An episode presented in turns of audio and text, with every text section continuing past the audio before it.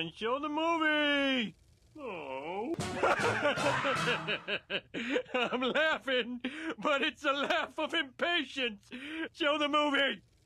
Oh! So many previews, so many previews, so many previews. And now, our feature presentation.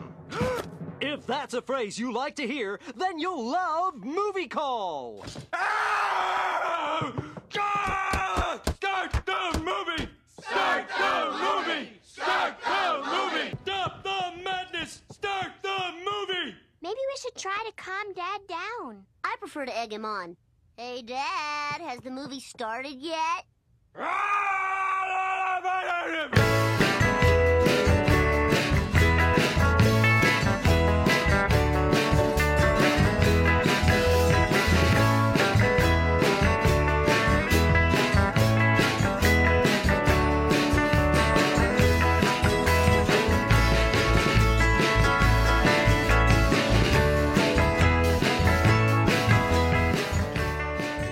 大家好，欢迎收听我们这一期的美丽坚果。然后我们今天又非常高兴，又一次请到了我们的呃 Cinecina 电影节的策展人 Frank。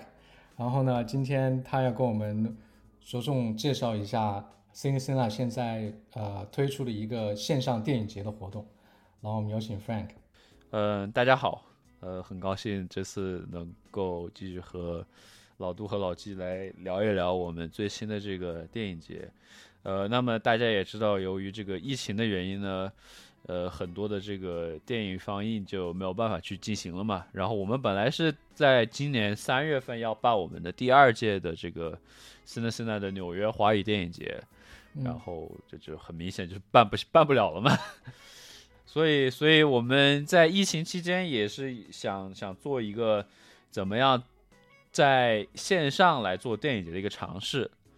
然后我们就是找到了一个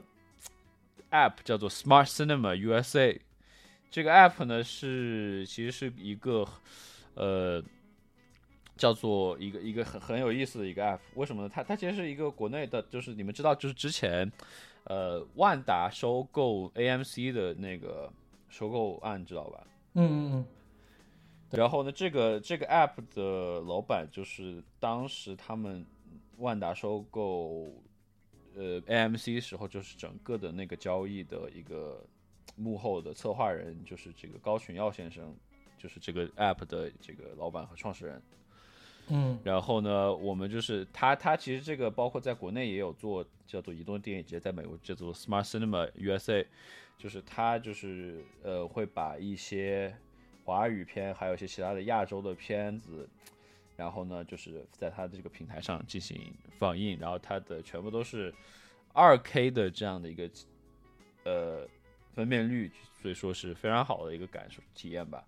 而且呢，这也是，然后它的这个最最主要的一个特点是，因为它是在手机上面嘛，是其实是一个手机的 app，但是它也是可以就是通过 AirPlay 跑跑通过投屏，然后如果你家有电视的话，就是在电视上看也是可以的。但是它主要还是基于这个，呃，手机的这么样的一个 app，所以我们这次其实找他们他们合作，我们也有有一个。想法是什么呢？因为大家就是我，就是我在我在写策展人岛屿的时候去有提到的，因为呃过去十年吧，就是一个移动互联网的这么样一个大发展的一个十年嘛，对吧？包括像这个微信也好像移动支付也好，包括像尤其像抖音这样的一些东西，就是让大家就是觉得好像看的最多的东西是我们的手机的这么一个五寸四寸的屏幕嘛，对吧？而所以，所以，所以，其实很多人其实很反对，就是在手机上看电影的这样的一个东西，因为，因为确实电影本身就是为大荧幕而生的嘛，对吧？包括，包括最早的时候，这个电影学界公认的这个电影的诞生，并不是，其实像这这种摄摄摄像技术最早是爱迪生他们搞出来的嘛，但是就是因为爱迪生当时的这个他的那个电影是你要在一个。像就是像那种老西洋镜，你知道吧？就是要要一个通过一个机器去一个人凑进去看的这种，所以当时这种没有被认为公认的电影。公认的电影是这个法国的这个卢米埃尔兄弟他们搞的一个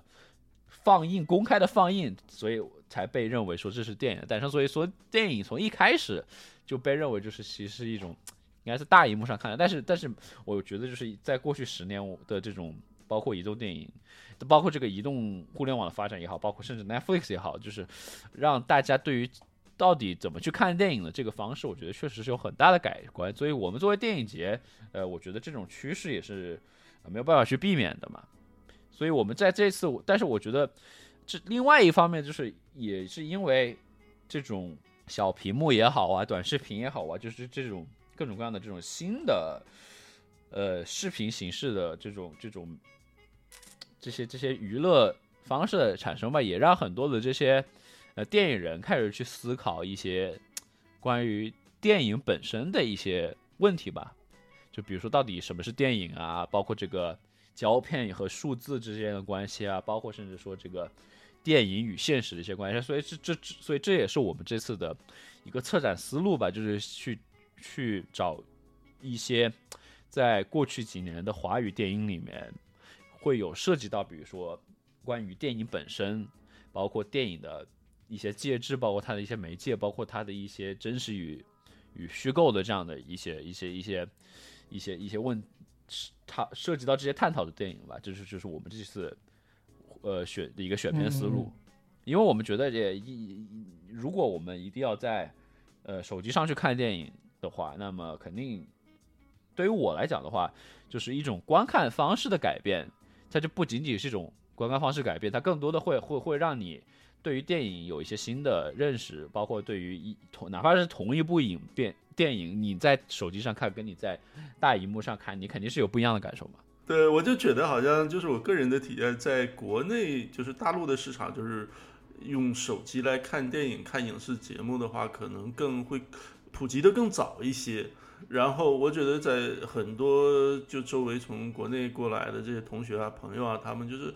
就是很早就已经养成了这个习惯了。就是可能有一点就是国内那个所谓的资源比较多嘛哈，然后的话就是你你看剧看电影的时候，可能有一些美国美剧啊或怎么样，可能你在国内你可能通过呃大屏幕看不到，然后但这个时候呢，网上有很多就可以下载了，然后你随时可以看。国内的资源相对也会丰富一点，然后这美国这边好像就在这一方面稍微落后一点，但是呢，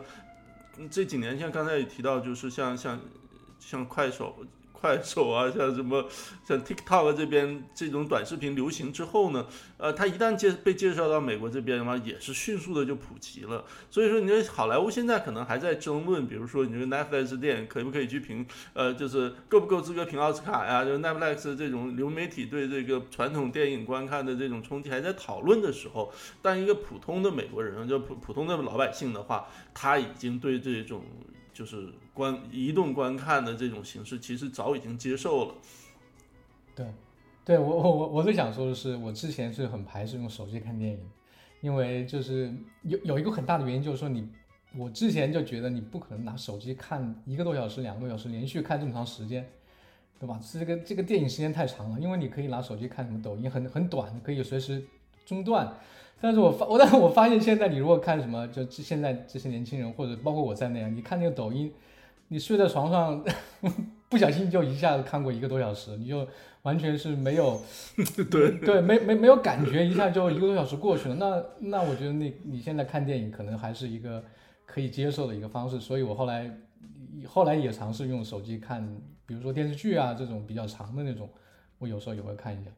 对，所以，所以，所以我们这次其实也有考虑到，就是可能更偏好这种传统的这种观影的这种比较大的呃屏幕去看，所以我们这次呃，它也是可以通过呃 AirPlay 啊，包括一些其他的投屏的方式，呃，去投到电视上去看，所以这也也是我们也会有提供这样的一个选择吧。我下面就想说，就说你们现在有几部片子在上面，或者是是什么样的一个形式呢？嗯。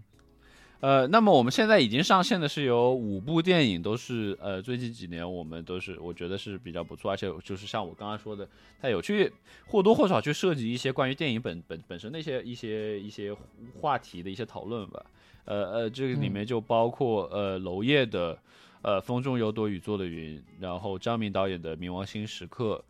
然后这个法国的这个 Oliver Oliver Mays 的他拍的这个齐溪主演的下海。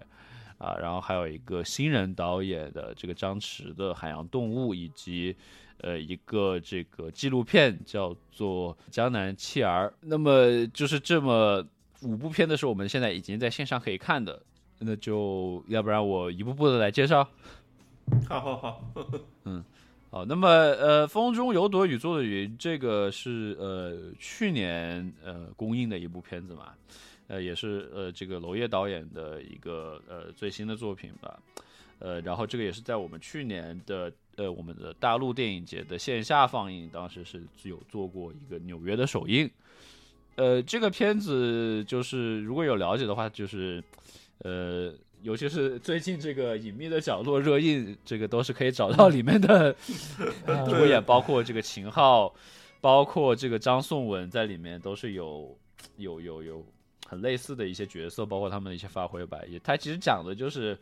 呃，当时的这个广东的一个城中村的一个拆迁所引发的一个命案，然后呢牵扯出来的一个一个很多的一些。社会现实的一些事情吧。嗯，哎，你们当时选片的时候考虑到这个，考虑到这个呃热点的吗？还是说这是无意的？没有，我们选片的时候是在 在 在隐秘的角落，就是上 上线之前，就是报报之前，所以也蛮巧的。对，所以就是有有，尤其是很多就是看了隐秘角落，就是对秦昊通过隐秘角落认识了秦昊和张颂文的话，这部片我觉得是一定不要错过的，因为他们两个在这里面都有。都有非常好的发挥，尤其是张颂文，张颂文在里面就是演一个比较一个腐败的地方官嘛。就当时我还记得在在国内这个片上映的时候，有的人就觉得是说娄烨是不是真的找了一个当官的人，就是过来演这个 啊？这是这是对一个演员最高评价。对，就包括他一出场就是就是一开场就是一个拆迁戏嘛，然后就是就发生了一些拆迁户和这个。这个这个这个拆迁的人员的一些冲突嘛，然后他当时拿个大喇叭，就去去想去安抚民众的，就是那那个那场戏，我觉得我印象特别深，就那场戏就是感觉就就那种那种官派作风也好，那种那种很典型的那种那种那种气质就是那样的。但这个片我觉得特别有意思一点是，它其实是一个，就像我刚刚讲的，它它讲的是一个一个一个这个这个这城中村改造的拆迁案。引发了一个血案就是张颂文这个这个稍微剧透一点吧，就是张颂文就他在那个里面下去安抚，结果就突然就坠楼死掉了。然后呢，就是为了里面的这个男主，就是井柏然演的这个男主，他就是想去追查这个他到底是怎么回事，这个死他这个坠楼到底是怎么回事嘛？所以他实实际上其实还是一个这种悬疑的，有这个悬疑的角，这个这个这个元素在里面嘛。一个 thriller 哈。对，但是呢，它的里面就是用到了很多的。我觉得他有意无意的对于这种屏幕也好，对于这种影像的自觉吧，就是它在里面包括有一些监控的录像的这样的一些场景呀，包括它里面有用这种手机拍摄的照片呀，甚至你在整个电影里面，他有意无意的在这个给这个电影的镜头加了一些那种 glitch，你知道吧？就是就是画面就突然有有有有有定住或者。对，突然闪了，就是这种这种，就是让你感觉就是有一种，一种一种一种，你提醒观众你是在看一个被拍摄出来的这么样一个东西，所以我觉得就是他对于，包括包括他这个影片在的最后揭晓这个到底是怎么回事的时候，也是用的是一个监控的画面来揭晓这个案这个这个这个事情的真相，就是让你有一种窥视感也好，或者说有一种。一种无处不在的这种屏幕的存在吧，我觉得特别有意思。就除了它的，就是影片除了它的对一些社会的现实的指涉呀，包括包括一对对于这个，因为它的影片也算是野心很大吧，它的这个跨度从这个八十年代末到这个当下讲，也就是整个的这个所谓改革开放的期间的一些人物的成起伏啊，一些这个这个发展啊什么的。所以总而言之，还是我我很喜欢这个片子，我也是非常推荐的。他这个最开始上映，你没有看过？嗯，哎，老杜，你要说什么？呃，我说这个电影在国内的时候，是不是当时呃在发行的时候也会有一些阻力，因为它这个题材的关系？对对对，就是我记得这个片子其实应该是在一七年的时候，还是一八年的时候就已经拍好了。然后呢，就是娄烨，就是和也就是大家如果对这个导演比较了有有了解的话，就是他就是跟审查一直是，就是一直比较比较 比较比较比较比较比较很多故事在里面嘛。然后这个片他也是送审送了很多次，然后最后终于是送通过了。然后一开始是在允许他去金马，当时金马还是 大陆的导演还是可以去的时候，在金马 嗯一八年的金马的影展做的首映。然后呢，后面又去了柏林的电影节，结果这个时候这两个在金马和在柏林放的就是两个版本，就已经有两个版本了。然后最后呢，他要到上映之前呢，又突然传出又有新的审查进来，所以导致最后上映的时候又是第三个版本。嗯，呃，那么我们这次呢后后你，后来上映，你说在国内国内上映的时候是吧？对，在国内上映的时候就是第三个版本，所以这个片就等于是有三个版本：金马版、柏林版和这个公映版。呃，但是由于现在这个审查制度的一个一些一些一些改变呢，就是就是他们就是不允许你再搞这种，呃，国内国外两个版本的，就尤其是像这种、嗯这种，呃，独资的片子，就是说，如果就比如说你如果是那种合拍的片，呃，可能这方面稍微好一点，因为你是它的版权是属于你在国内也有，国外也有嘛，所以那你可以在国内国外上映不同的版本。但是因为这个片子《风中有朵雨都是云》，它是呃全部是中资投资的一个片，就是它是一个百分之百的国片嘛，国产片，所以它是不允许你现在现在电影电影局是不允许你搞这种国内外不同的版本。所以我们现在我们这次放映的也是它的这个公映的版本，但是哪怕是这种，嗯就是听说就是说有很多的删改也好怎么样，但是我觉得这个片子也还仍然是一个很值得一看的片子吧。你们你们有看过吗？没有，我记得我当时很早之前看，就是我刚刚一出来的时候，我记得是在也是在一个某个平台上看的，但是嗯我现在全忘了，你知道吧？因为他 我记得他拍的很迷幻，你知道我我我总记得那个画面，他是很很幻，就是很就是有一种哎，对不知道怎么说，很晃嘛，因为因为就是娄烨的他的个人的一个风格就是这种手持的摄影嘛，嗯，这种很纪实感在里面。对，对，因为因为就是他在主要好像我听说就是看过金马版和柏林版的人，就是说，因因为主要其实它的里面主要一个是就是关于这个题材的审查嘛，再一个就是因为他当他的里面就是有陈冠希嗯 在里面哦演了还有一个比比较关键的角色吧，然后就是这个角色公映版被剪的比较多是吧？对，就是基本上就是没有他露脸的戏了，甚至包括他的声音都是变成了配音，就是也很符合他在他这个角色在里面的有一句台词，就是说，呃，所大大概的意思就是所有的一切都会过去被忘记，就是我也觉得就是有一点对陈冠希自己的一个自自况吧，对。所以对主要的一个区别，一个就是陈冠希的戏份好像就是说之前可能有他的露脸的戏，然后到公映版就就全部没有了嘛，没有露脸。虽然他这个角色还仍然存在在里面，那就没有露脸的戏了。然后再一个就是好像就是就是说说这个开头的那个拆迁的时候，拆迁那场戏可能就是被被被被有一些可能比较血腥啊或者怎么样，就被被剪了。OK，就但但但但是那个结局是有有区别吗？结局没有区别，结局可哦，结局可能就是呃，最后加了个字幕，就是说呃什么什么被公安局抓到或什么自首了，就大家都懂的这种这哦种这种片尾字幕，对 嗯对。但是因为因为我们有一个同事是就是之前在金马看过这个片子，他就说就是说，在大大体上就是说还是不影响的。，OK，然后还有什么片？呃，那么那我就再讲，呃，第这个第二部片就是《冥王星时刻》，呃，是张明导演的拍的这个片子。然后呢，这个片子是入围了呃一八年的戛纳电影节，所以也是一个很蛮不错的片子吧。这个片子我们选的有有，就是因为它本身这个片子其实它的主线的故事就是在讲一个独立制作的电影剧组跑到这个湖北和重庆四川交界就是大别山那个山区去采风，然后的一个故事，所以它本身就是讲一个电影关于有关这个电影剧组的故事嘛。而且它的里面，因为这个剧组就是，呃，就是我觉得是一种很典型的国内的所谓这种独立片的一些现状，它在里面的有反映。就是首先他们就是拉不到钱，然后呢，他们为了就是去，所以去去当地去采风，就也想就是希望这个当地的这个政府啊，当地的企业能够给他们一些赞助和支持嘛。然后就马上就遇到了一个很典型的状况，就是什么呢？就是他们被被被当地的一个向导叫老罗，呃，就就拖了他们去了一个饭局，然后要跟他们灌酒，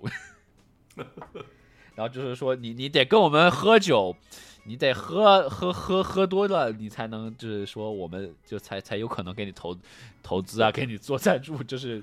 就很典型的这种国内的这这这种这种现状吧，包括里面。然后包括他投资也很难拉到啊，然后包括他的里面剧组，他真的里面就是一个摄影、一个制片、一个导演，还有两个一个男主演、一个女主演，就就就这么五个人在里面。对，我说这是一个很东北的融融资融资方式。我说现在不知道了，但是我出国之前的出国之前的时候，就很多这样的故事，就包括你你项目投资啊什么这种，就是那行你相关的能能拍板的人在这儿，然后大家一起吃顿饭，然后喝点酒，那就是说高兴的时候，你就你你干一杯，我给你我给你多投多少钱，所以一定就是这也也引引子一定要找酒量大的人这个参与。然后，然后他整个其实就是，呃，就是在讲他在去采风，他为什么要去那个地方采风的？这是那个导演就是，就对他当地的有一个叫做《黑暗传》的东西很感兴趣。这个《黑暗传》是什么？就是当地的一个很传统的一个葬礼的一个一个一个唱歌的仪式吧。嗯嗯然后呢，就是导演就是对这个东西很感兴趣，他想去拍这个东西，所以他就是想去当地去采风去找。然后呢，就讲他们，然后当地就是这个被这个老罗这个向导本来就是应该去带他们去找这个东西。然后这个老罗在里面，我也觉得也是很蛮真实的，就是对于这种这种地方的上的一些呃很油嘴滑舌、能说会道，但实际上又不是很靠谱的这么样一个 一个一个形象吧，就带着他们去找。然后呢，本来说一开始说要带他们坐这个越野车去这个山上去找，然后最后这个越野车到了一个河滩就过不去，然后这个越野车也跑了，然后他们步行就只能步行去去找这个找这个村庄，然后步行呢，这个老罗一开始说，这找本来有个路人经过，老罗说这个路人让让他去去帮忙去捎个信，让让让让让让这个底下的村子再派一个车过来接，然后这个这个我也没有等了半天也没有车来，所以他们就只好只能步行被这个老罗带带着走走走，然后也不知道走哪去，然后最后到大半夜还在这个树林子里面，然后最后只能找了一个当地的一个。护林员就是在一个一个人住在一个山上护林看看林子的人的木屋，嗯然后度了一个晚上，然后最后白白天才找出去找了地方，然后最后最后好不容易找到这个地方的人，然后这个反正总总之其实就是很有意思一个旅程吧。但是我觉得，呃，最有意思的并不是说他们这个这个整个拍电影的过程，而是说它里面的人物之间的关系很很微妙，就是不管是这个。就是我刚刚说的这几组人物，包括这个导演，包括他的制片女，制片是个女的，然后还有他的摄影也是个女的，然后还有他的一个呃男主男主演在里面，然后还有他这个向导，然后就是你你你可以感觉到这个导演可能和这个女制片也好，和这个女的摄影也好，好像直接可能有有一些什么故事不知道，他他他也没有讲得很明白，就是一直很很微妙很暧昧的里面，嗯。然后里面的这个。男主演呢，也是好像和这个女主演和和和和和和这个和这个女女的摄影和这个女制片有有一些很很微妙的东西在里面。嗯就是我记里面有个有一个桥段，就是他们在一开始的时候到了这个这个到了这个乡村山这个镇子上面住，然后这个被安排到一个小宾馆里面嘛，然后这个男主演呢就是。就是在在他的这个这个门门缝里面，就发现了那些小卡片什么的，嗯嗯然后，然后他，然后，然后里面就有，然后他就去打打这个电话，嗯。就到第二天呢，他在跟这个剧组在一起的时候呢，突然就接到那个小卡佩那边打来的电话，然后他当时一不小心按成了免提，然后大家都听到了说 说你要要要什么三四十岁的还是什么，然后然后然后就被被被这个被女制片给嘲讽说我们这边不仅有二三三三四十岁的，也有二三十岁的，嗯。就就就里面这种这种人物的之间的关系就很微妙在里面，嗯嗯嗯。就是这种很暧昧的一些一些一些欲望也好，一些情情绪也好，然后尤其是更更更更，我觉得更好玩，就是到了后面，就是他们去到了一个另外的一个村子里面，嗯。然后呢，这个时候就是又出现了一个寡妇的一个一个一个山村寡妇的这么样一个形象，这个是这个曾美惠子主演的，嗯，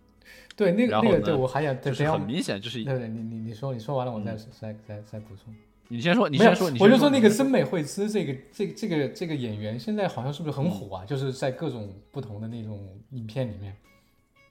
对，对他就是这两年好像演了蛮多一些，尤其是像这种文艺片呀、独立制作片，包括像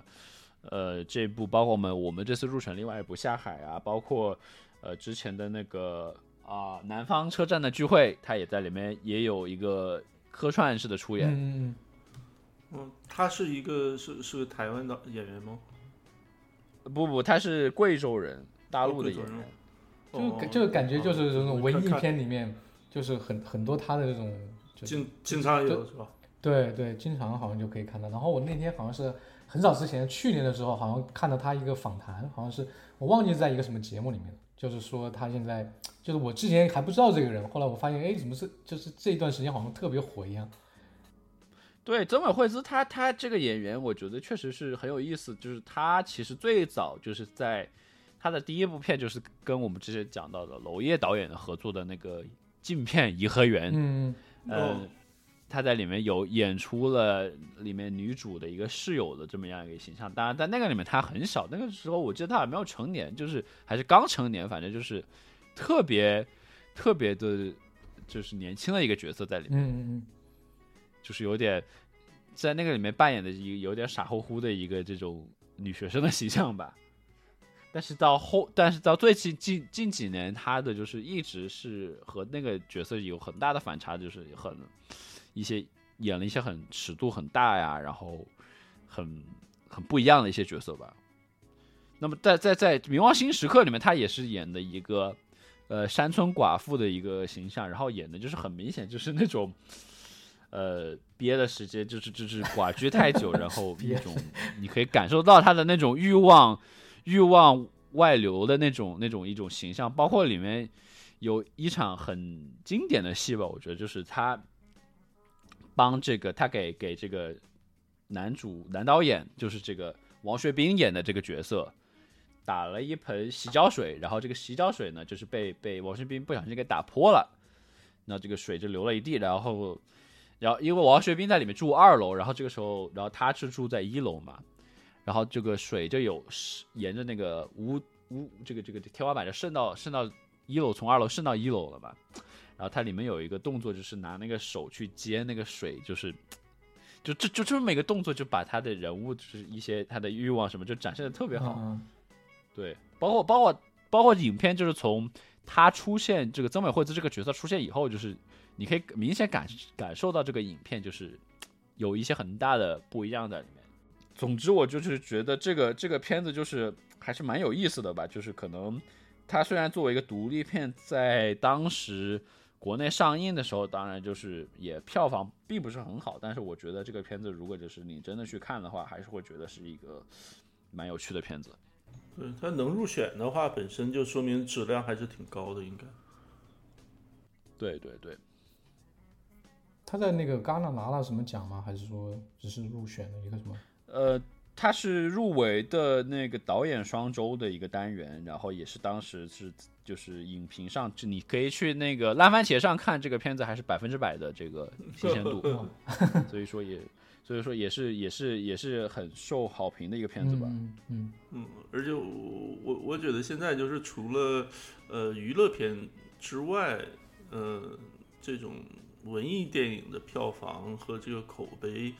呃，很多很大程度上跟这个推广有很大的关系。就是说我觉得这个观众在买票的时候，包括自己看完电影的时候，对这个作品进行评价，很大程度上要受这个。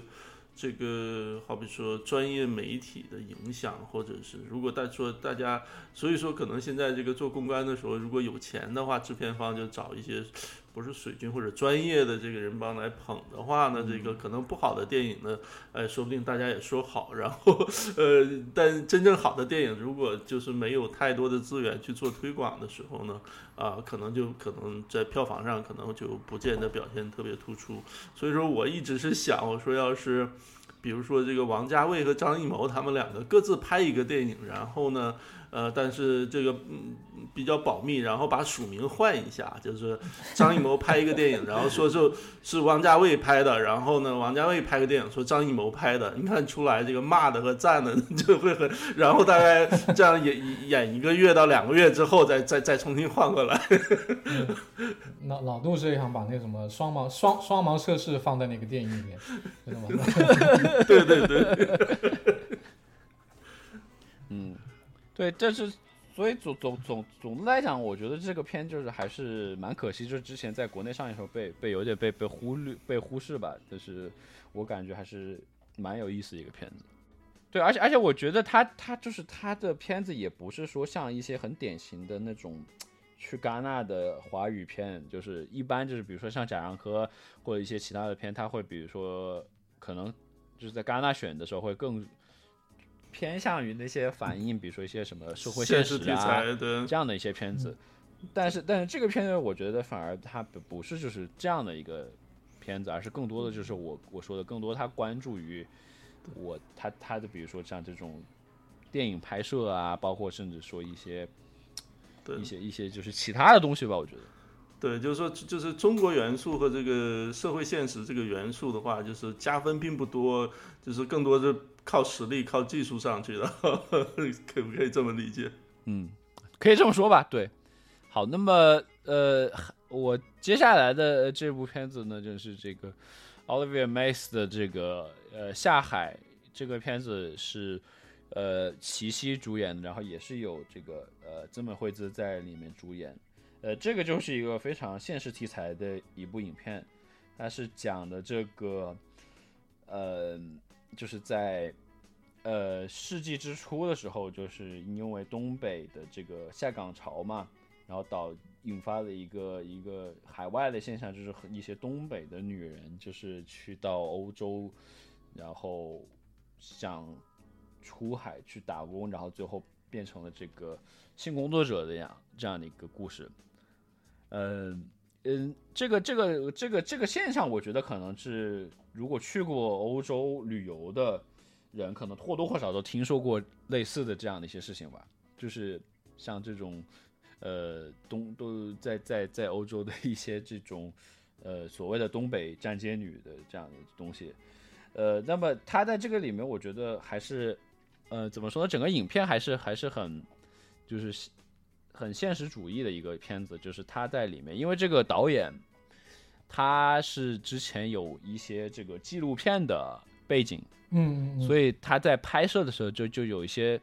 呃类似纪录片的手法在里面吧，就比如说他会嗯就是直接就是去街上去拍，然后呢很多视角呢就是像呃比如说就是像感觉就是他是在街的对面。然后以一种很远的一种像类似，甚至说是偷拍的那种感觉在里面。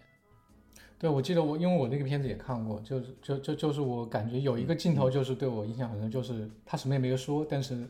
他那个齐溪就是进了那个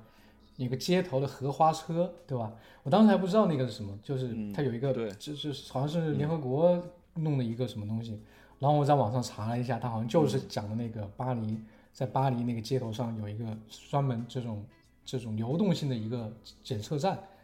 就是给这种巴黎的华人的性工作者做做就是检查身就是健康检查这样的。对对对，这个这个就是在欧洲还是蛮多的，就是一般还就是像这种非政府组织啊，呃或者就是一些呃一些一些这种这种福利性质的机构，他们就是会对于这种。算是一种一些公益的一些行为，就是对于这些性工作者的一些，他们比如说定期的一些身体的检查这样之之类的。对，他制片是那个这个王小帅是吧？好像对对对是，对对，也算是某种程度上也算是跟这个娄烨也是第六代作品。对对对对对，因为因为他这个片子就是就是好像我我看过一些介绍，就是说这个导演就是一开始也是导演自发，就是看到了这种现象之后，然后才想说我想拍一个关于这样一个一群人的故事。而且我觉得一个很很有意思的关于这个影片的一点就在于，呃，虽然这个片子是呃一七年一八年的片，但是它的故事设定是放在了这个零零年代初，就是两千年嗯，的那个时候的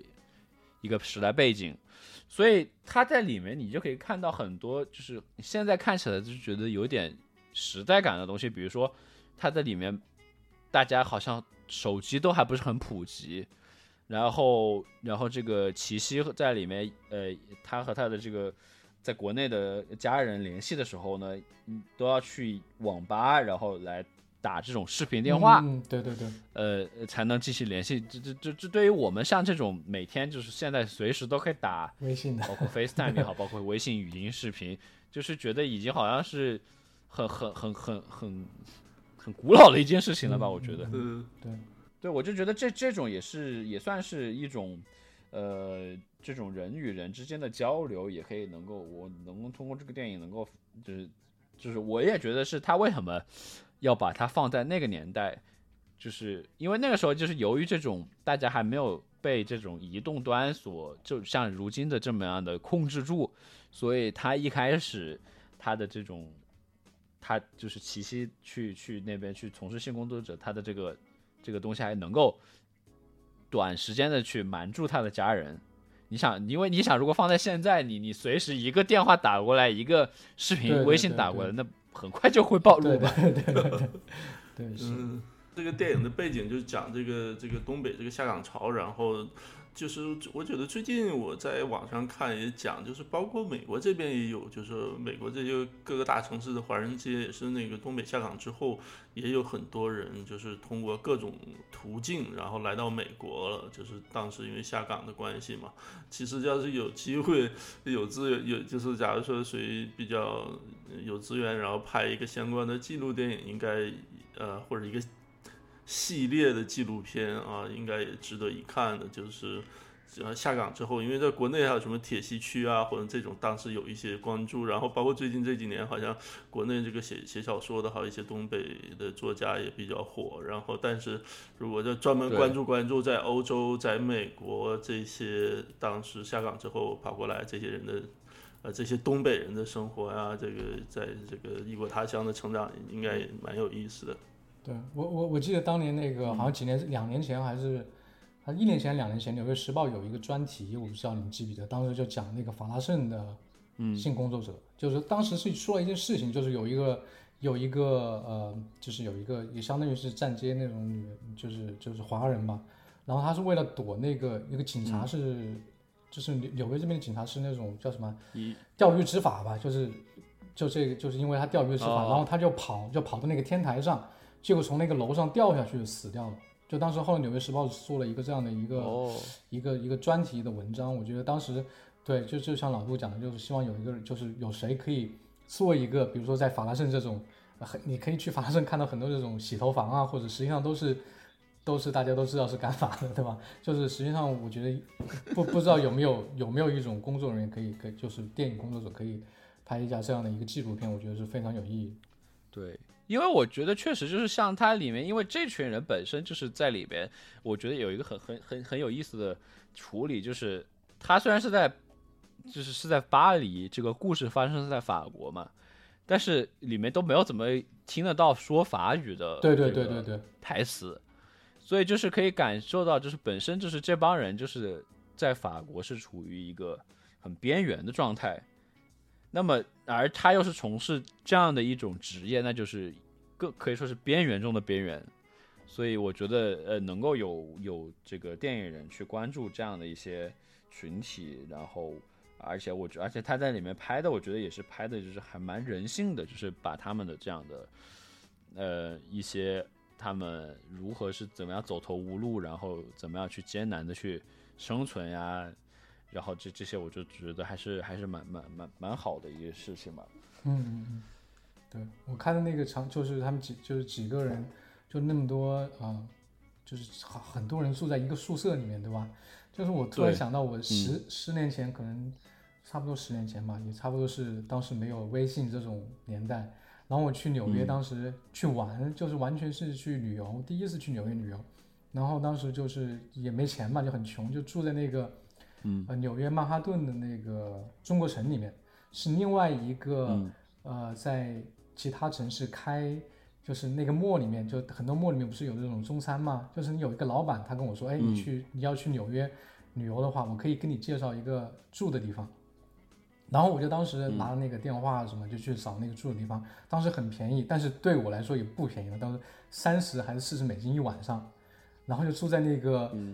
通铺，就相当于这种通铺，就很小一个房间，然后所有的那洗浴啊、什么呃厕所啊，全是公用的，就是很糟糕、很糟糕的一个条件。但是我可以想象，就是就是这种在中国城里面这种这种条件，就是这些这些啊、呃比如说我就是像这种性工作者，他们可能就是真的就是生活在这种条件下面。你看上去那个电影很惨，但是我可以想象到，实际上可能就是这样的场景。对，对，包括它里面一些就是他们这些那些姐妹们之间的就是互相帮助啊，包括尤其我印象很深的就是过年的那场戏，就是也是还是蛮蛮蛮蛮拍的还是很很感人的吧。对，然后就是我们刚刚也提到的，就是曾伟惠兹在这个里面也是有演出演，也是也是演的蛮不错的，我感觉。对而且他们都不是东北人，对吧？对他，其实他们他们好像都是贵州的，对。嗯嗯嗯，但是东北话学的都还可以。对所以我我本来本来想本来我还想想问一下老杜，就是怎么看他，就是觉得里面他们东北话讲得怎么样？这我还没看、呃，对我我我如果如果我看了的话，我应该能分析出来是哪一个省，因为东北三个东北话三个省还是不太一样的。呃，一这个争取高争取尽快看看。嗯高阶版本。对，哎，我想问一下，那个，哎，就是就是那个电影里面它有英文字幕嘛？我就突然想到那个电影里面有一句很经典的对台词，就是都是有英文字幕的，对。哦，有英文字幕，但是我就不知道它是怎么翻译的，就是因为，因为我记得当时问了一个很经典的话，就是说我们在干嘛？他说我们都是给逼的，就是他我们都是给逼的。他那那那一句话，我靠，我他妈、那那个什么英语怎么翻呢？这句话，我我不知道是不是我理解过于过于过多了，就是说我觉得这句话有意就是有这种双关的那种感觉在里面啊，但是就是我不知道那种英语的他们怎么来翻译这句话。嗯，我觉得这这个可能很难很难把这个这个这个翻译出来吧。嗯，对，但是我也觉得还是蛮有意思。就这个片，它本身其实是就是不是一个中国导演去拍的嘛，是一个这个法法国的导演。虽然他嗯就是在国内确实待过很长时间，呃，所以他拍的也，但是你完全没有感受到是那种所谓西方那种很猎奇的东西在里面，对吧？对，嗯，好，那么呃，在下面我们讲我们的这个第四部影片，就是呃海洋动物。呃，嗯这个影片也是也是蛮有意思的一个影片，是张弛导演的一个处女作，很新的一部电影。嗯，然后这个是在我记得是去的莫斯科电影节，然后拿了奖。然后这个电影就是它其实还是很，我们选它也是因为它就是本身这个片子也是也是有一点点这个讲原电影的感觉，就是他男主是一个呃郁郁不得志的呃这个男演员吧，然后呢这个时候呢就突然就不知道怎么跑到一个这个呃江苏还是浙江那边的一个一个一个一个一个岛上还是什么，然后然后想去找他的这个前妻，呃，然后中间也有穿插很多一些嗯奇奇怪怪的梦境呀，一些一些一些很有象征意义、很风格化的一些东西吧。尤其他的这个影片的摄影，我觉得特别有特别有他的风格，就是一个是他的里面有很多这种颜色的运用在里面，非常非常突出。再一个就是它一些构图就是很明显，你可以感受到它是这个精心设计的东西在里面。呃，这个影片呢，我觉得也不太方便剧透吧，但是总之也是一个很很很有趣的影片在里面，而且尤其是作为一个呃新人的第一部电影，能够有这么拍成这样的，我觉得还是蛮有想法的。就看情节介绍的话，感觉这个电影里面多多少少也有那么一点隐秘角落的元素在，就相似的一 一些元素。对他，他因为里面的那个就是那个男演员，好像他说要去演的就是一个什么，一个一个变态杀手的这样的一个角色在里面，而且里面也有一些嗯，就是突如其来的一些突发的一些一些一些东西在里面。对，那那个这个导演有什么有什么故事，有什么八卦？这个导演呢，也是呃，他是在一六年的一个中一个一个短片入围了这个 First 的这个青年电影节，然后这一部呃他的长篇处女作是入围了莫斯科国际电影节，然后拿到了一个评委会的特别奖，包括呢他的因为就是我说的他的。包括他的这个片子还入围了波兰一个很有名的专门关注摄影的一个电影节，叫做 Camera Image，然后也是入围了那个的一个这个这个这个呃呃惊人首作，相当于这个首专门针对这个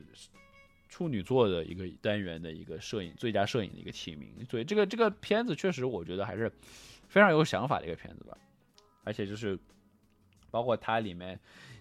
对于这种梦境呀，包括对于一些，呃，一些让你觉得到底是真的还是假的呀，到底是真实发生的还是在做梦啊，就是这种还是还是还是在到底是电影中的现实情节，还是这个片中的一个呃电影的情节，就是会让你去看的时候会让你去想这样一些问题吧。这也是我们选这部片的一个原因。就这种片子会不会过于过于文艺，就会给观众有一种隔离感？呃，因为之前那几部片都有很强的故事性嘛，你说这这个片子会会有这种，会有这种文艺文艺片的那种小缺点吗？对，我觉得确实是可可能是会有有这样的东西在里面，但是我觉得就是就是光是这个影片的它的这个摄影上的一些一些处理，我就觉得就是就是就是很很值得去看了。嗯嗯嗯，因为这个电影它是讲是。它的这个拍摄拍摄地点是，对，应该我我觉得就是在，因为它里面首先它里面好几个人就是说话带有那种很明显的吴语口音的那种东西在里面，加上它又是这种海边，所以我觉得应该是在浙江、江苏那边的海边的那种小镇上拍的。对，它那个应该那个景景致应该挺好的。对对对。呃，那么最后一部是一部纪录片，然后叫做《江南弃儿》。呃，这个这个这个讲的就是一个很呃，就是大家可能也都听说过的这么样的一些事情吧，就是就是由于这个当时这个呃计划生育的政策导致了，就是很多女婴就是被遗遗弃嘛，嗯，有的就是就是。后后来就被直接送到福利院去，然后后来被领养。然后这个纪录片就是讲，呃，讲这样的一个女的，然后就是想在这么多年之后想回去找她的这个亲生的父母的一个故事。这个片听起来好像很很敏感一样的，我不知道啊。但是它它在它它也是公映过的吗？呃，也还好，没有没有，因为因为它主其实主要它是。这个片主要还是讲他是怎么去寻找他的这个亲生父母啊，然后后面呃剧透一下，他是最后是找到了，然后讲讲他找到之后是怎么样去处理他的这个以及他的这个领养家庭和他这个这个亲生家庭的之间的一个关系吧。我觉得还是还是挺有意义的一个一个纪录片，包括他的拍摄也是拍的就是很。很平易近人，你很很容易看进去的一个片子，就是包括他讲的里面，他的他他面对的一些一些事情啊，怎么怎么样啊，怎么就是这种，啊，我就觉得好像就是说海外这个，尤其美国这些家庭收养中国弃儿，这个其实是一个呃非常值得关注，就但又关注度又相对不够的这么一个一一个一个现象，一个故事。其实因为每年就是过去几十年里面，就是说像好多美国家庭，呃，大部分就是也是从这个一些一般基督教啊，或者是呃这个摩门呢这些家庭收养了很多。对中国的弃儿很多都是，呃，大部分都是这些有先天性残疾的这些弃儿，然后他们因为偶尔就经会在这个微博上或者什么看到就是相关的这种片段的这种新闻，就讲他们这个在美国虽然的身体残疾，但是呢，在这个呃。在美国的快乐的、健康的这种这种成长，然后也有一些会偶尔会有回国去去寻亲的这些故事，所以说这个本身实际上就是这数量非常大，所以说就是其实还是蛮值得关注的。对，但是但是其实这部片它讲的就是被呃国内的就是人收养，就是这个我觉得也是这个片它的这个选材也是一个独特的地方吧，就是很多人可能会觉得就是说这些人被遗弃之后好像。呃，反而被一个家庭条件还比较好的家庭给收养了，就是很多人可能有这样的一个，呃，一个一个一个一个一个一个可能刻板印象吧。但实际上，在在这部影片里面，这个女主呢，她是被一个就是家庭环境也是很一般的一个农村家庭给收养到了，呃，然后呢，就是等于被收这个收养家庭和她自己的亲生父母的家庭其实都是农村人。但是，呃，这个包，但是她就是地方上，但是就是不不同的地域呀，加上她的这个不同的生活习惯，也导致了他们之间有一很多的差异。包括他后面想带着他的，呃，就是他的养父，他的养母，就是在拍片片片子拍摄的时候已经已经去世了。就是他有一段是他带着他的养父，然后呢去回去跟他的到他的亲生父母家去过年，有这么一个片段在里面。然后里面还有一个很有意思的一个片段，就是他的养父和他的生父之间一段对话，就是讲他们一些一些一些，包括对于子女的一些看法呀什么的。就是我觉得特别很很很有意思，因为这个就像刚刚老杜说的，就是确实是很多这样的一些现象在这里，包括包括像去年那个王南福的那个纪录片那个 One Child Nation，对吧？独生，也是也是有涉及到类似的一个题材在里面，对吧？而且而且这个片它其实也没有就是说刻意去说，哎呀他们怎么惨呀或者怎么，其实也是还是很以一种还是很平时的呃眼光，然后来把这个故事给讲出来的吧。然后又又是一个呃又是这么样的一个纪录片，就是但是但是你会就是感觉就是就是像这样的故事可能比很多的那些虚构的呃片。那些那些电影可能反反而更更让你觉得很很很有感感触，对吧？对对对。然后呃，Frank 还跟我们讲，就是说你你说还有一个新的电影要上吗？还是说有？对，然后然后我们还有呃一一个迷你的回顾展，导演的回顾展，这个是呃台湾的这个缅甸裔导演的。这叫做赵德胤他的一个早期的三部作品，就是的一个回顾。这三部作品呢，呃，分别是《归来的人》，然后这个《穷人榴莲麻药偷渡客》，然后还有一个叫做《冰毒》的这三部片子。呃，赵德胤这个导演也是蛮有意思的一个导演吧，就是他其实是在缅甸出生。但是呢，他的后面的学习也好，跟拍片也好，都基本上是在在台湾。然后他也是这个呃导演侯孝贤的一个子，一个一个弟子，可以这么说。呃，所以呢，然后他，然后因为尤其是，但是他的拍的片呢，很多也是有涉及到台湾和缅甸两两边都有涉及，包括这部这次我们所呃选的这三部片呢，也都是他有。包括他在缅甸拍摄的部分，在里面，呃，这个我觉得也是也是算是一个拓宽视角的我们这样一个选择吧。因为，呃呃，华语片大家可能一想起来，要么就是大陆的，要么就是港台的片子嘛。但是像这种，呃，周边的一些呃国家的人他们的拍的一些华语片，可能大多数人都都甚至没有怎么关注，但是我觉得他还是挺挺不错的一个导演，尤其他最近几年，包括像去年也是入围了戛纳艺种关注的《卓人秘密》，呃，也是今年要在美国这边上映。那个片还是一个涉及这个关于 Me Too 的一个题材的片。呃，包括他这几年也是在金马也经常有获得一些提名呀，还有去像一些威尼斯电影节什么的。我然后我们这次选的这三部是他早期的三部片子，但是我觉得也是他对于这种社会现实的关注，尤其是呃，因为 大家一想缅甸可能会完全不知道，觉得那边有什么电影嘛，所以我觉得也算是一个很难得的机会，尤其是这三部片也很难自己去找到资源，我觉得也是嗯很难得的一个机会吧。嗯嗯嗯嗯，对。那哎，我我想一个问题，就是说你们之前那那五部片子跟这一次回顾展是有什么这这这这两个两块有什么区别吗？还是说都是一起的，就是给大家看的，一起展映的一个？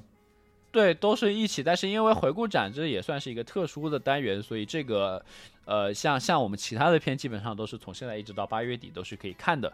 呃，回顾展的这个这三部片呢，是上线一个月，就是从从现就是从这个星期到大概八月初吧，所以也算是大家如果想看的话，就要抓紧了。OK，行，对我听起来我因为完全不知道 不知道你讲的那个导演是谁，从来没有看过他的电影，然后我觉得现在还蛮蛮有意思，因为有时候你如果突然想了解一个导演或者了看一部影片，有些资源是很难少的，对吧？对而且这样的机会的话，嗯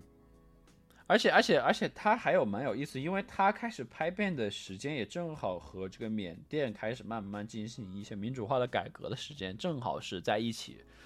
呃，就是从大概一零年开始之后的事情嘛，对吧？就是当时昂昂山素季被这个从被被释放啊，然后开始慢慢的有一些改革在缅甸，所以他的他的电影里面也有反映关于这个一些缅甸的这样的一些。现实的这样的一些事情在里面。那这种电影真的就是只能通过像像你们电影节啊这种渠道就有机会看一下，平时这种可能是像国内就像在网上找资源可能找不到的。对，而且而且真的就是他，尤其是他的这个新片，我我还是挺期待的，就是这个《灼人秘密》嘛，也是就是我刚刚讲了，他还就是受这个。韦恩斯坦的那个事情启发拍的一个片子，本来是今年应该是在上半年要公映的，我记得是在三月份，本来是三月份要公映的，但是就是因为疫情，现在也就是推迟到可能要到下半年了，或者可能就直接在线上放了。嗯，那么大概就是这样几部影片吧。然后就是去你们的那个啊，就去那个 A P P 上就可以看。然后对，就是去谷歌这安卓和苹果的这个呃应用商店里面，然后搜这个 Smart Cinema USA，就是能够找到呃我们的这个 app，嗯然后下载下来之后呢，然后我们的这个机制是呃相当于是那种呃 pay per view，你知道吧？就是就就是就是还是按按每部片子收费，然后呢每部片子是。呃，四点九九看一次，然后呢是可以在五天之内都是可以看的，付费之后，对，然后也就是像我我刚刚说的，就是你可以既可以在手机上看，也可以用投屏的方式在电视上看。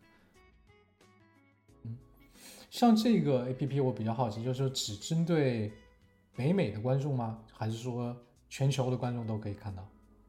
对，它在不同的国家地区，它是有不同的这个。版本它的内容上线的内容也是不一样的，所以我们这次主要还是针对北美的观众。对，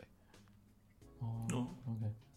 就是说里面还有其他的就是那个 APP 里面还有其他的一些内容是吧？不不光是不光是你们电影节的一些展映，还有其他的一些片子也可以来看，就是但主要都是华语片。它对它，因为它还包括像之前那个南方车站的聚会也在它那边有上线。对的，嗯嗯嗯。因为它本身它是和那个美国的这边一个发行商叫做 Well Go USA 是有一个合作的。呃，Well Go USA，呃，如果不了解的人，就是呃是在美国一个比较专注于引进一些亚洲的，尤其是亚洲的类型片的这么样一个发行商。就像包括之前的像那个像什么《战狼二》啊这种片子，像什么《叶问》啊这种片子，就是都是他们会去引进的。包括也包括其实像艺术片，他们也有就是呃侯孝贤之前的那个《聂隐娘》也是他们做的北美发行。然后包括呃《少年的你》也是他们做的发行。对我我就说我下了那个 APP，我感觉还是就是整个的用户体验还是比较好的，就是很清楚，就是要要有有什么骗子啊或者怎么怎么样付费啊，就感觉还蛮好的。对对对，嗯，所以这也是因为我们因为这个现在疫情原因没有办法做这种线下的电影节，所以我们会才会去做这样的一些线上的一些尝试吧。因为我觉得也、嗯也这次疫情确实是对于整个行业来说还是影响也好，打所谓打击也好，影响也好，是改变也好，我觉得确实还是蛮大的。对，对对对对，我们最后可以跟 Frank 来聊一下，就聊聊几块钱的现在那个影院或者是 电影电影的那个发展嘛。你你觉得，就之前我记得我们上次做节目的时候，我们还不知道那个木兰是什么时候放映的，对吧那个疫？情对疫情前期，对对然后到现在，哎，之前好像是说到七月几号啊，就就要全美上映了，结果发现现在就不对，好像又往后推了。对，现在是八月二十一号吧，我记得。对对对对，然后 AMC 我不知道现在开了没有，之前我看 AMC 没有，AMC 最新它本来说是本来说是七月份要开，然后现在又推迟到七月三十号才能开门。呃，因为就是最近就是尤其是洛杉矶和南部和和和和南边那边就是又有新的这个增长比较快嘛，所以导致就是大家又又有一点害怕了，尤其是在洛杉矶，就是最近涨得比较多，而洛杉矶又是这种大家知道美国的这个票房的大仓票票仓之在所在嘛。呃，之前包括洛杉矶那边，就是本来之前酒吧都开了，现在酒吧又都关门了。然后像诺兰的那个片子也是一一推再推，现在推也是推到八月八月十几号了嘛，对吧？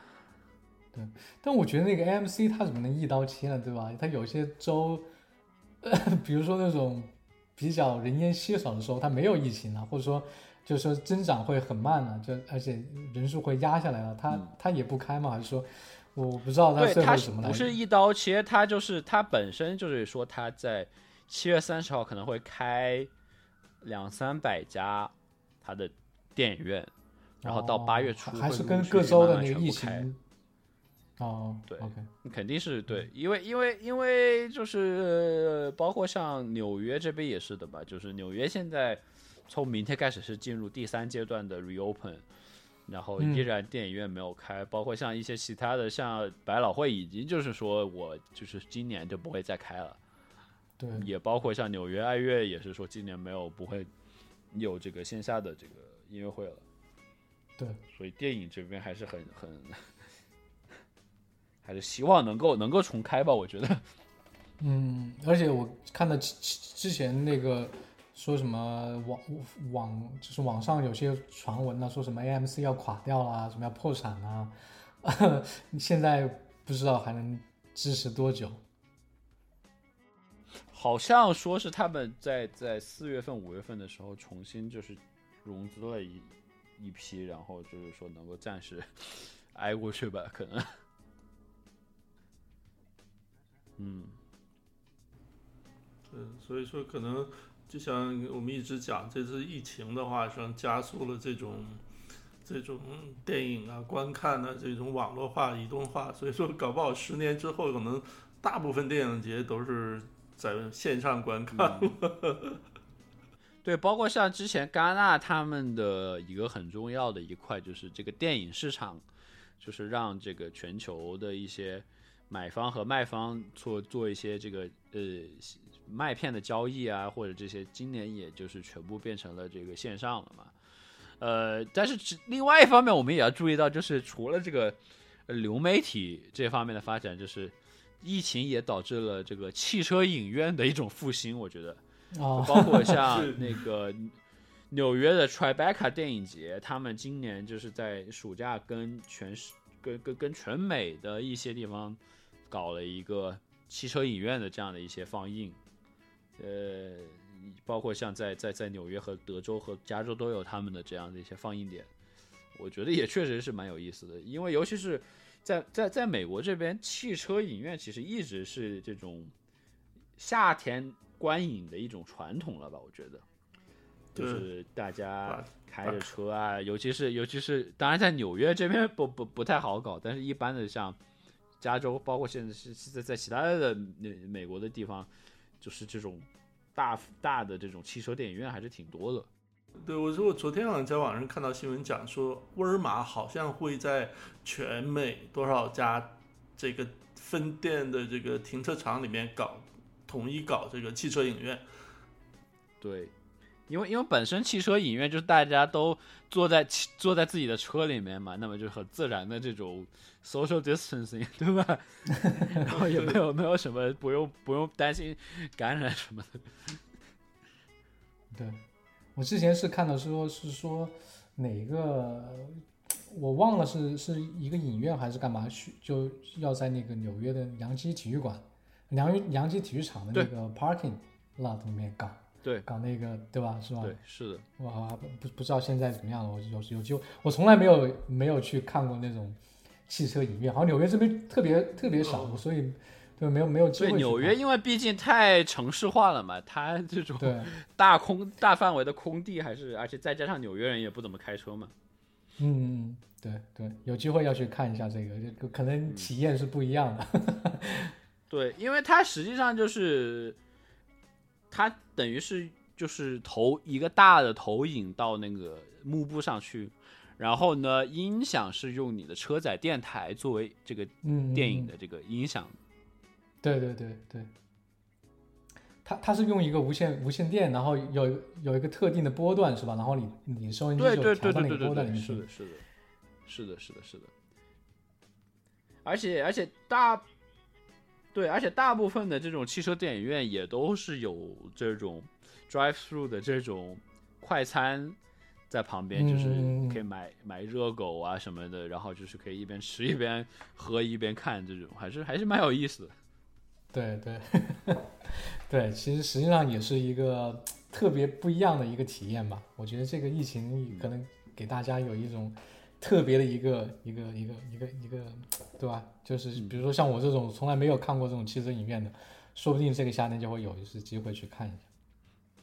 嗯，而且而且本身就是汽车影院整个概念也，我觉得也是非常美国化的，就是这种 这种这一一个东西嘛，对吧？就是什么，就是之前我看过一个文章，就是就是来讲说美国基本上是这样一个汽车文化，这样一个车轮上的国家，就是好像什么什么东西都可以 drive through，对吧？就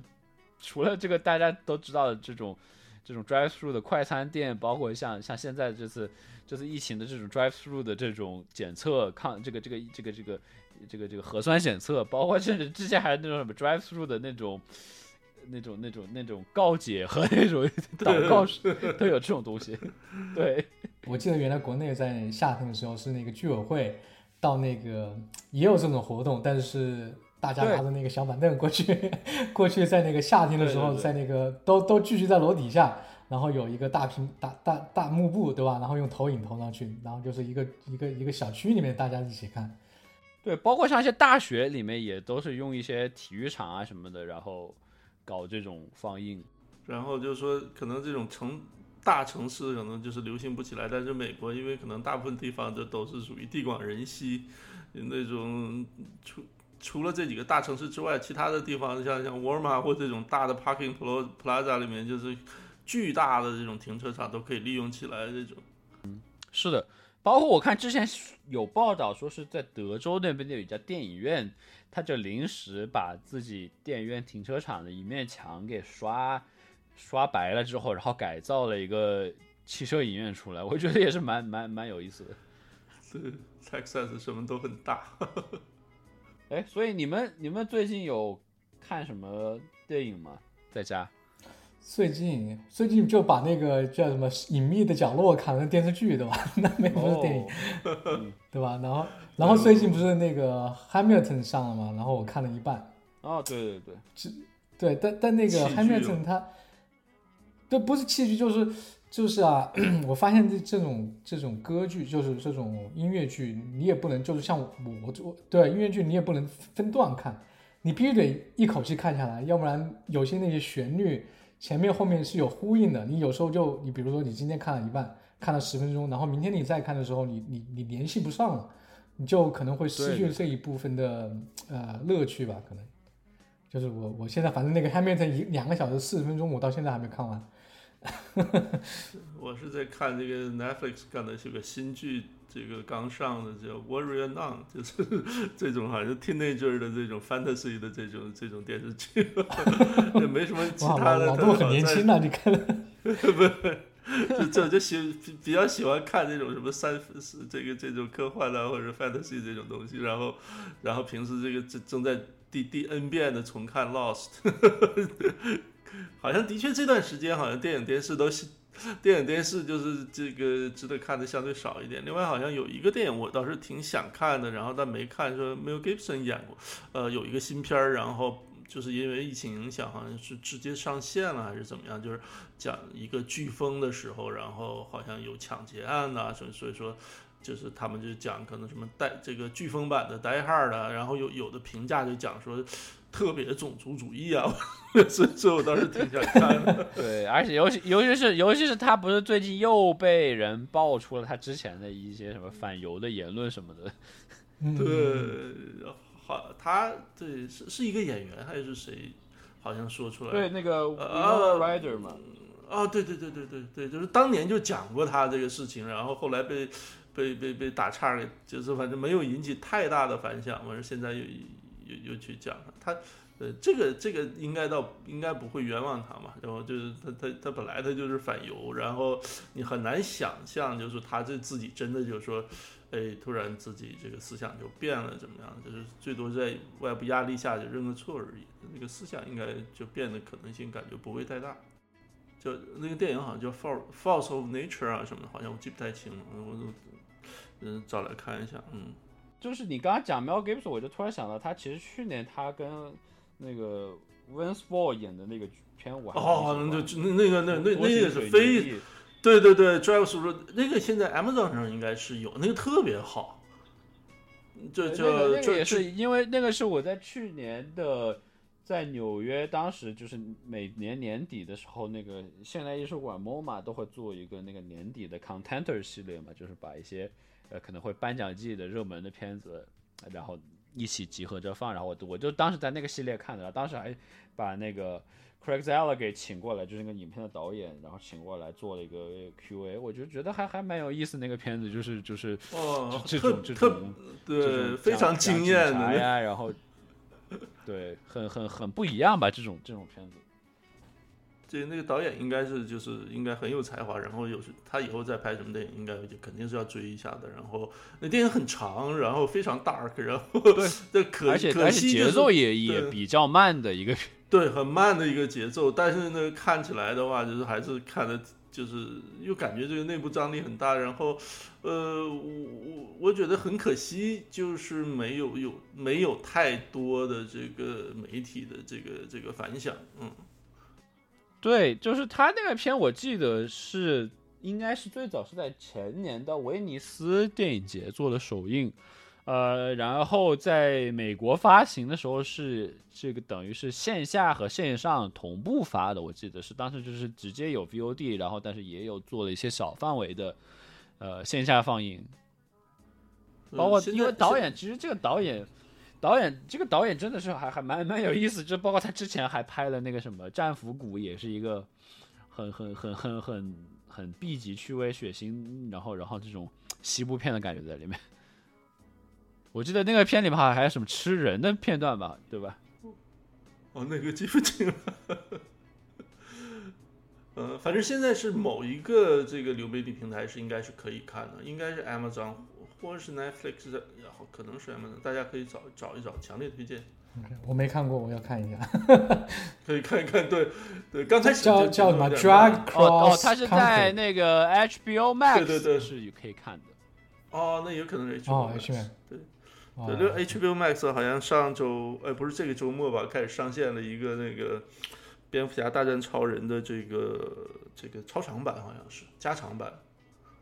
这这这据说好像跟这个就是影院版好像差异挺大的，这就是值得一看。嗯，其实 HBO Max 这个这个我我一直觉得他们这个宣传做的不好，就是它其实上面有很多你会你不知道的一些片子，啊它就在上面放一些很好的片子，包括一些很经典的一些好莱坞的片啊什么的，包括还有一些欧而且洲的一些艺术片。对不，那个伯格曼的好多经典电影全都有，就是你根本都不知道的。你一搜的话，什么野草莓啊、第七封印啊，就这些电影全都有。对，还有像这个什么《花样年华》呀，也在上面有可以看。对对对，花样年华也有，嗯，对，这这些你根本从他的那个那个 app 上，你去去一点点翻翻不出来。HBO Max 我觉得就是从这个这个市场，就是这个这个产品的推出是这个过程是有很多问题的，就是我觉得一个问题就是他这个他自己的三个原来有 HBO Now、HBO Go，然后这就出一个 Max，本身这个 brand 就没有整合好。然后现在的话，HBO Go 好像到七月末的时候会会下线，就彻底退休了。然后这个这个对就是这个这个肯定这个完全是可以避免的这一个情况，这是一个。另外一个就是没有 4K 嘛，这个相对好一点。再一个就是现在对跟那个对 Roku，这跟这个 Roku 还是没有达成协议。对，我对觉得你还没有兼容，我也没有对。对对你这么大一个产品，就是这个关系到整个这个公司的品牌的发展前途，然后你在这个上面，你不是我不知道对它这个盈利上会有多大的影响。就是现在还两边还刚着，然后前两天的发了一个 email 就讲说啊，就是现在如果你想看大屏幕的话，有很多选择啊。它跟 Comcast 的那个 Xfinity 的话是有可以用它的那个电视的那个那就是那个 app 可以去看，对，然后或者是也可以用这个呃这个 Com 这个 Chromecast 啊什么这种，但是就是跟这个 Roku 这个和那个呃那个 Amazon 那个 Fire 那个就是就是达不成协议，我觉得这个就是完全没必要嘛。对，而且我一直觉得它的这个，就像你刚刚说的，一个是 HBO 它的这个这个混淆吧，我觉得其实它应该是叫什么华纳，应该用华纳这个品牌去推，因为本身它其实很多片子就是华纳的片子嘛，而且这样的话也会让大家知道哦这是华纳搞出来的一个东西，因为它实际上就是就是华纳华纳兄弟搞出来的一个东西嘛。对，因为里面，但你打开来一看，实际上 HBO 就是在里面就是一个板一个板块儿，就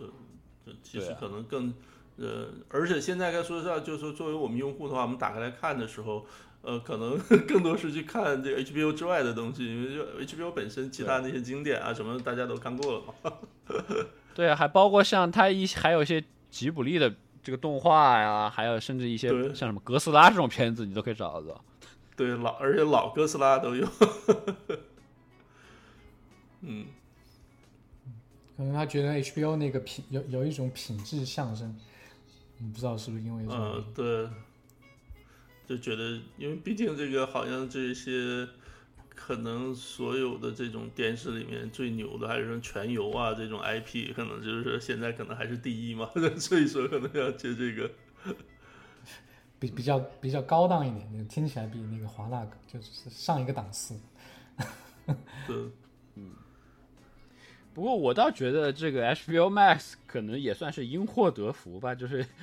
就是之前那个《乱世佳人》那事儿，让让他现在大家至少都知道有这么个东西了。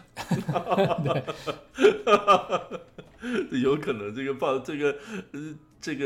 因为这个乱世佳人毕竟这个知名度太高了，这个左派右派媒体都在报，然后这个可能很多人事先都不之前也不太就，除非特别关注，一般可能普通人的话，可能都不知道还有这样一个产品。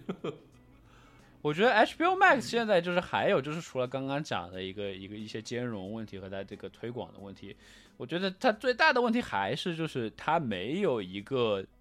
一个一个一个拳头的内容在这里吧。就是虽然它的老的东西很多，但是不像，因为因为你像当时 Disney Plus 刚推出的时候，它就是靠那个《Mandalorian》一个剧